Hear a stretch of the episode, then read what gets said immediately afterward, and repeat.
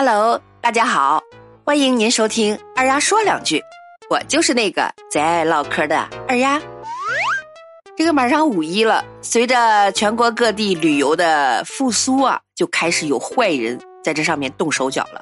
哦，在金钱面前，那是道德呀直接滑坡，缺斤少两，价格上涨，强买强卖，这呀似乎成了一些坏商家的。常规操作，太气人了，简直是店大欺客。听二丫和你唠几句啊！这快五一了，刘先生呀，在名为朝阳公寓的民宿预定了一套亲子房，商定好啊是二百一十八块钱一晚，当即就付了定金五百块钱。谁知道，对方突然通知他：“哎呀，我的民宿因为嫖娼被查封了，没有房间了，你呀要退订。”嗯。可是刘先生从另外一个朋友处发现，这个房子还可以预定，只是涨价到了四百五十八一晚。刘先生呀，认为这个民宿是在找借口毁约，变相涨价。针对这件事儿，刘先生呀也咨询了有关部门，说是民宿酒店价格可以随行就市，但是已经成交的订单那是不能随便毁约的。二丫也想说两句。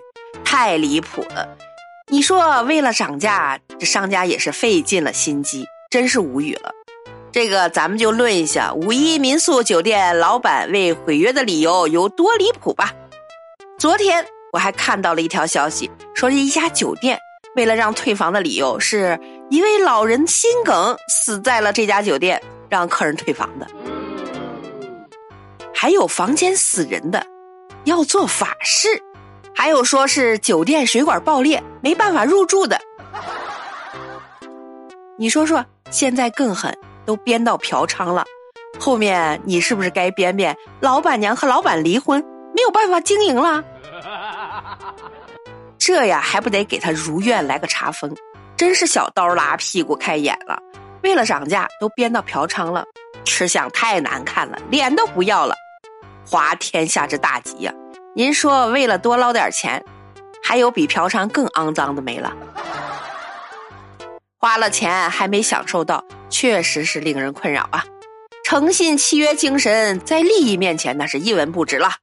话说回来，人家淄博也毁约了，一千三定的，现在只要七百，这也是咱淄博一直火的原因。这商家呀，还是应该向淄博好好学习，您说是吧？好了。今天的节目就到这儿了，小耳朵们，你们身边有什么奇葩的事儿吗？欢迎在二丫的评论区留言，咱们评论区见，拜拜。